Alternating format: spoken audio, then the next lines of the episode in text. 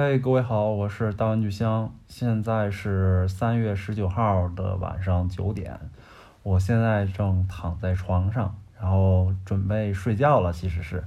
然后最近呢，因为嗯，一是懒，二是工作有一点忙吧，然后也没怎么和大家分享分享东西，然后今天躺在床上，突然想起，哎，我要不要用这种。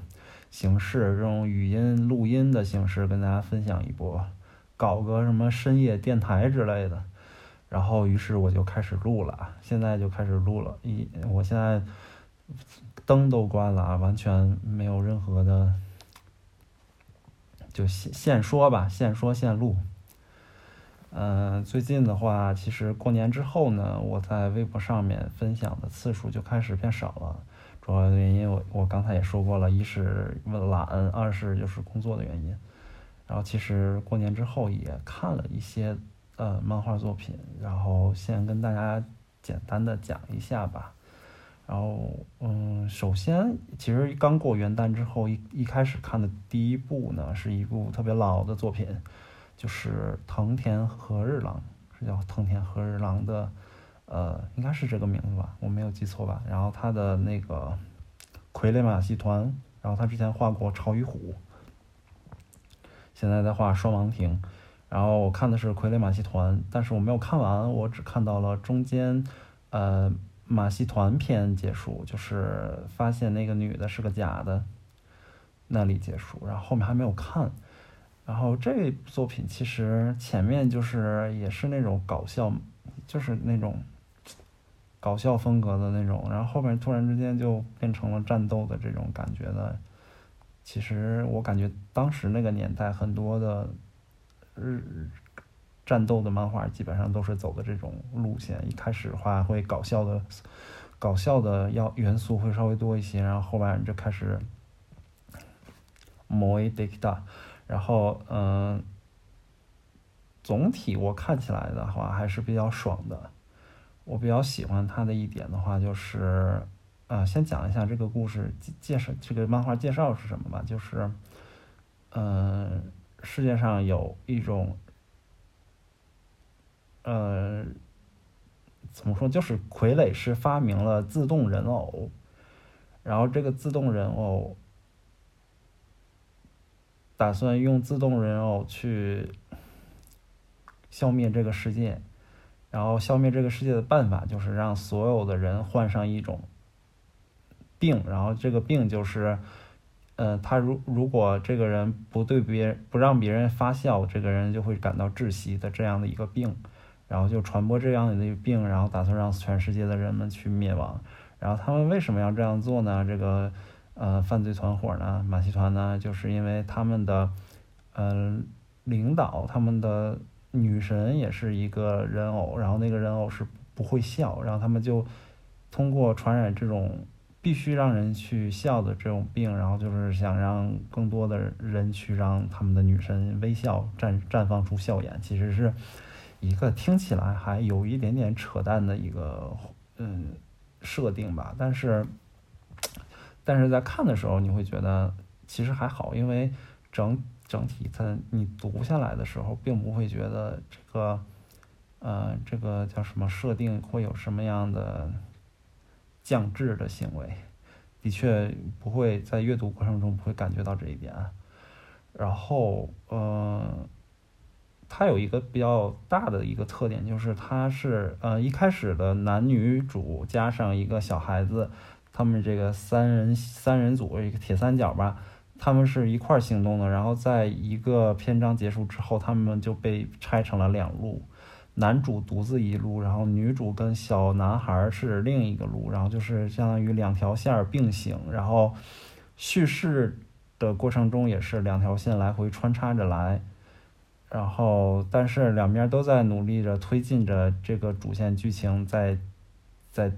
就是都在推进着主线进行的发展，主线剧情的发展，所以。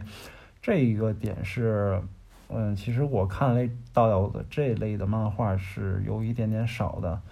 我能想到的就是前去年前年补的看的那个《异兽魔都》，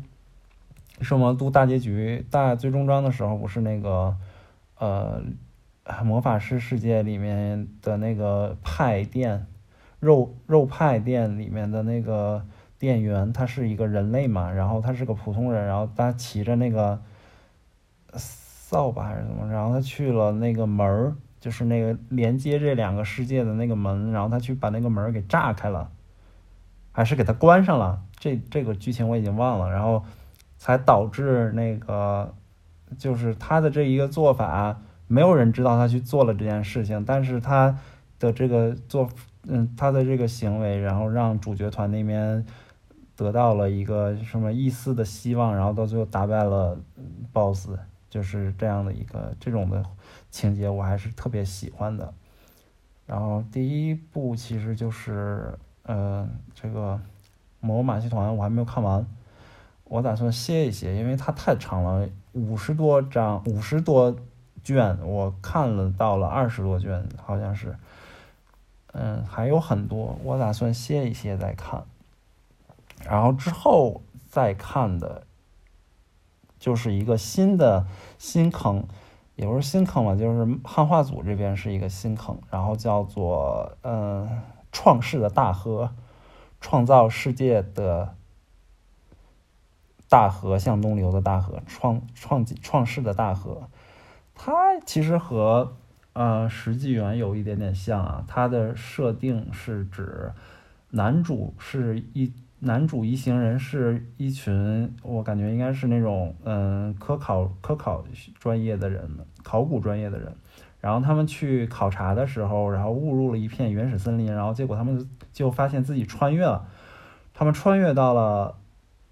滞留期，滞留纪的北非，应该是滞留纪的北非。这个历史这方面我不是特别了解啊，就是那种古代史、古代的这些东西我不是特别了解。然后，然后他们在那里面遇到了还是人类祖先的智人，北非那边的智人。然后当时的智人正在对抗着欧洲大陆的尼安迪特人。然后男主这边，嗯，他们就是为了生存，然后就加他男主在无意之间救助了救了一个那个女主，女主是这个嗯智人黑人部落里面的一个女性，然后于是男主这一一群人就加入到了智人的行列，然后去对抗尼安迪特人，然后。就和那个石纪元一样嘛，他们就开始用那个现在现代的一些，呃，就是相当于人类发展必经的一些个东西，然后来武武装自己。比如说，他们打磨石器，然后他们铸铁，然后去做剑，然后他们去驯化呃野狼，然后他们去驯化大象这样的那个。嗯，方法吧，然后去对抗尼安迪特人，但是他们突然发现尼安迪特人那边也开始变得非常厉害了，他们学会了投石，然后他们的嗯团结意识特别的强，然后尼安迪特人那边一直在强调，就是说，呃，这个世界需要我们这种没有肤色的人的天才能统治了，就是你们这些黑人就靠边去，就是这个意思。然后就其实大家一看到这儿就能知道，其实应该就是尼安迪特的人那边肯定也有人穿越过来了，然后他们才诞生了种族意识。然后最新话的话就是显示他们那边穿越过来的其实是一个纳粹党。我当时其实还挺惊震惊的，因为我我以为他们那边只是穿越过来了一个有种族主主义的白人，结果没有没想到直接是穿越过来了一个纳粹党的一个军官。所以之后我很好奇之后的发展啊，貌似这个作品，这个漫画已经连载很久了，然后只不过汉化是最近刚刚开始的。然后森恒二，森恒二不就是画那个自杀岛还有无法岛的那个人？然后他其实底笔下的男主角都是那种看起来不弱，但其实特别强的那种人。我感觉他所有的漫画里面的男主都是这个样子的，对。然后这是第二部，然后第三部的话要说哪一个呢？就说也是我看了一半没有看下去，没有看完，不是没有看下去，是没有看完的。嗯、是一个日本的一个条漫，叫做《纵之国》，横纵的纵，纵之国。然后他讲的，他这个故事我实在没有办法梗概，它到底是一个什么样的故事，因为它的特点就是每一话都有神展开，每一话的可能每一话就是你可能中间跳过一话，你就不会知道这部作品讲的是什么了，你不知道不知道它讲什么了。因为它每一话都会有一个新的展开，然后展开的话又和之前的剧情跳跃的特别的多，导致我其实看到现在我我已经看到一半，它一共是一百多话，我现在看到五十多话，我已经完全忘记他之前的那些设定了。他就是一直在，就感觉作者脑子里面有一个特别庞大的一个世界观，然后脑然后他想到哪里就在画哪里。然后这些世界观还真的很吸引人，关键是它真的很吸引人。然后他还用了动用了很多，比如说什么量子力学啊，什么，嗯，就物理学、天体啊，什么这些方面的这些东西，就让人云里雾里，觉得特别高级。然后的确是很吸引人。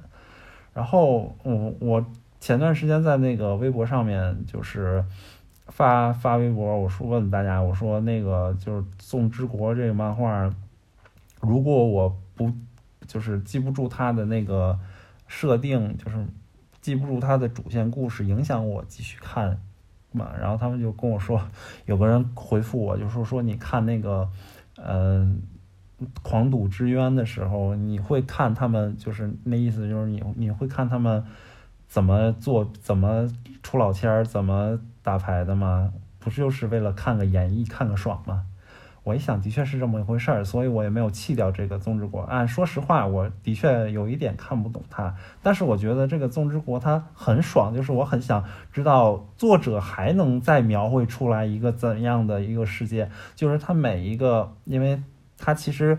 提炼一个故事，就是说一男主他是这一个纵之国嘛，就是一个中空管儿的一个。国家上不到头，下没有底儿的这种国家，然后男主突然之间，他有一天他想知道，就说我掉下去，我到底这个国家的底到底是在哪里？然后这时候突然有一个，呃，一个女的从一个女的从天上往下掉，然后他接住了她，然后开始了一段冒险，然后他们就开始探索这个国家，然后途中认识了一些，比如说机器人，比如说认识了一个黑客，然后认识了一些呃不同的设施，他们去到了，比如说。呃，这个纵之国不同的机关，然后不同的地方，然后不同地方也有自己的独特的一个世界观，相当于国内有小国，国里有国中韩国，然后每个国家还不一样，但是每个国家都是这个纵之国的一个部分，然后这些东西组成的一个主线就是他们要寻找。一是看，一是要想想要知道这个纵之国到底是什么，因为后后期他们产生了一个疑问：这个纵之国是不是某人发明的一个玩物？他们只是在这其中的一个试验品之类的东西。然后第二的话就是，嗯、呃，这个女主角她其实是一直在下落的，她也不知道，就是她从天上往下落，她是到是有一个使命，就是说要保护众众之国的这么样一个使命。但是他一直在下落，他也不知道他究竟落了多久。然后还有其他的跟他一样的复制体也在下落，所以这一切到底是谁计划的？然后到底是为了什么？然后现在其实我感觉他主线就是在，就主要就是在探讨这个纵之国到底是一个什么东西，到底是被谁发明出来的。呃，到底是不是被发明出来的？然后到底这些人们他们都各自有自己的一个什么样的使命？然后幕后背黑手到究竟是谁？然后整个国家它的样貌是变成什么样子的？基本上就是在研究这样的一个事情。呃，因为条漫其实看起来的速度会比较快一些，然后它台词并不是特别的多，主要看画它的那个画面。然后其实一画看完的时间用不了多久。然后它的篇幅也不算特别长，然后我最近应该会把它看完，然后之后如果有时间的话，还再跟大家交流一下。反正《纵之国》我目前看到前面的话，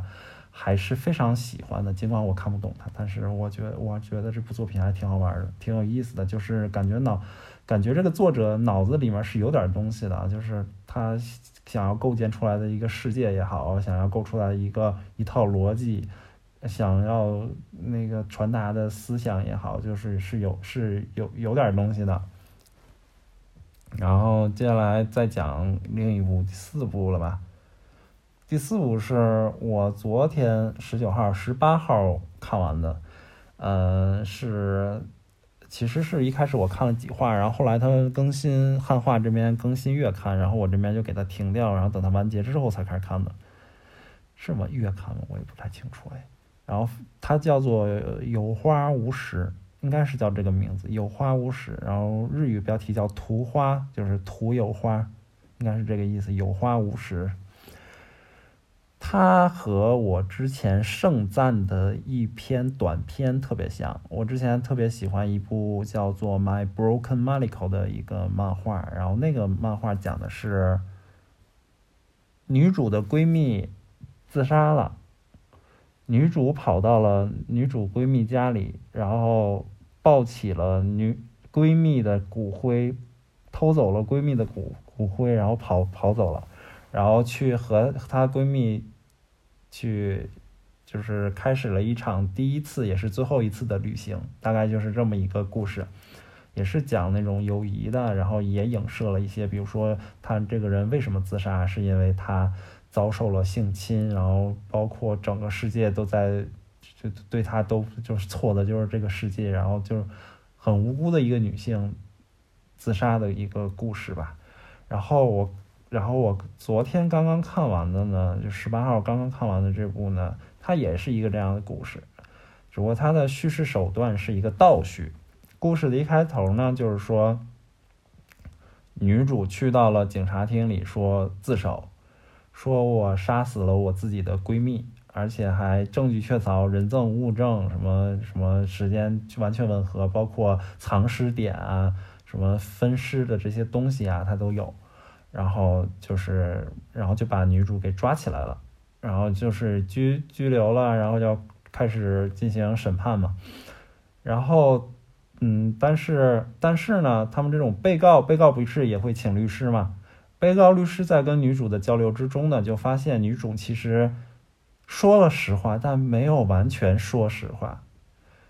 就是他说了，就是感觉女主是她的话真真假假，然后感觉女主在隐藏着一些什么东西。然后，然后这个律师和他的同事两个人就开始对女主进行了调查，然后想要真正的揪清这个案子。嗯，就是想要说，如果女主是冤枉的，因为是个冤案的话，希望帮忙帮女主翻供，是这样的一个主线。然后就开始了两轮，从两个人的视角进行了回忆，然后去展现这个故事。第一个就是通过女主的视角去展现，第二就是通过呃死掉的这个闺蜜的视角去展现，然后就是。得到的就是我们这个闺蜜，她也是受到了凌辱，然后受到了男友的 PUA，然后就这样被暗示着，然后自己，然后就就反正就死了。然后女主呢，嗯、承担起就是女主和呃闺蜜的死其实并没有太大的关系啊，呃，构不成从从凶，然后。就女主其实是可以说是清白的吧，然后但是她扛下了这一切，然后就是为了把所谓的她的，就是为了两个事儿，第一个是保住这个闺蜜她生前的一些秘密不被泄露出去，第二就是想要伤害到女主的家女主的人，然后没有好下场，然后她就自己。自导自演，就是说自己是犯人这样的，然后也不寻，就是甚至担下了杀人的罪名，然后伤敌一千，自损八百的一个这样的故事。其实看完之后呢，嗯，觉得女主其实是一个很厉害的人，就是她的行事风格也好，包括她她的。脑袋是非常灵敏的，他能在知道这件事之后就想到了预想预想方案，然后他的所有的故事的所有的推进都完全按照女主的想法那么来的，就让我想起来了那个嗯，马伯庸写的那本《长安十二时辰》。《长安十二时辰》当时他不他的那个幕后凶手一直都在幕后，从来没有出现过那个人，就没有出现过那个人，而且更更关键的是，那个幕后凶手他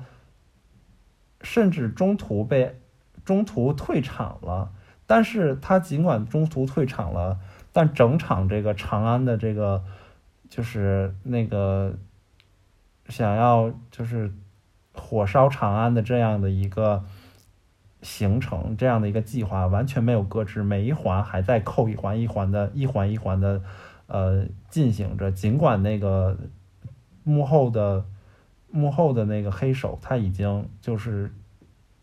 跟这场真跟这个战场已经脱离了关系，然后话说回来，就是嗯，这个《有花无实》里面的女主给我的感觉也是这样的，就是他已经排好了下一步，他能料想，就是他甚至能够预判到，就是这个呃，侦探会帮助他们。侦探会帮助他们，包括他和侦探到最后一起去，呃，在法庭上反反供，翻供，我好像说了什么不得了的词。他们在法庭上反翻供，然后瞬间转逆转局势，然后留有证据，销毁证据，然后这样的一些手法都是非常雷厉风行。就是女主她一开始可能给给大家塑造的形象，毕竟一开始。他说自己是一个凶手嘛，然后我们会肯定会怀疑这个肯定没有那么简单，但是也会先入先入为主的觉得她的确和她闺蜜之间发生了什么事情，但是等到最后的时候，你会发现它完全并不是一个讲姐妹情感之间有什么勾心斗角啊、间隙这样的一些故事，它就是一个女孩帮助女孩的一个故事，就是。很大义凛然的一个故事，然后就是看完之后，甚至我还我非常感动啊！就是最后有那种时空穿梭，他们两个人对话的那种感觉，就是哎呀，就是让我感觉到，就是女主真的是闺蜜的好闺蜜。对，以上就是嗯最近这段时间在看的几些漫画，然后包括日常更新的，其实也有在看啊。包括今天出的图透图透啊，今天十九号，十九号出出了那个黄金神威的那个图透，我就特别想跟大家聊一聊。我当时我有一个关注我的，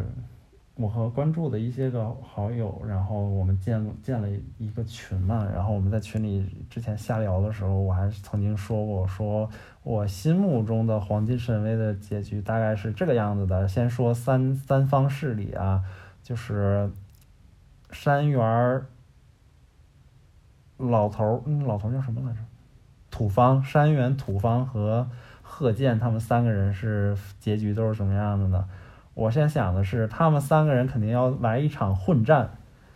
呃，也不是混战吧，就是土方跟我当时想的是，结局肯定是土方和贺建要一场混混战，他俩要打在一起，然后但是呢，土方肯定是要被干掉的。肯定是要被那个贺建干掉的，然后土方是这样离场的，是被贺建弄死的。然后贺建这边呢，是跟土方打的时候已经身体已经不行了，然后结果山原这边又扑上来跟他打打这个贺建，然后贺建是被山原干掉的。然后贺建最后的死法呢，我甚至给他勾勒出来了一张图，就是那种心里给他想出来了一个场景，就是贺建的他那个甲。那个脑袋上的那个铁片儿，那个金属片儿，然后就直接被 炫掉了整半个脑袋，然后他往，就是他往那个他的脑袋里面放放黄金，就把黄金放到自己的头骨里面的这样的一个场景，就是他临死之前，我甚至想到了这样的一个场景，我觉得这样场景真的是太，就是很炸裂的一个场景，这是他三巨头。就三方势力死的一个形式，然后我当时是没有想到，呃，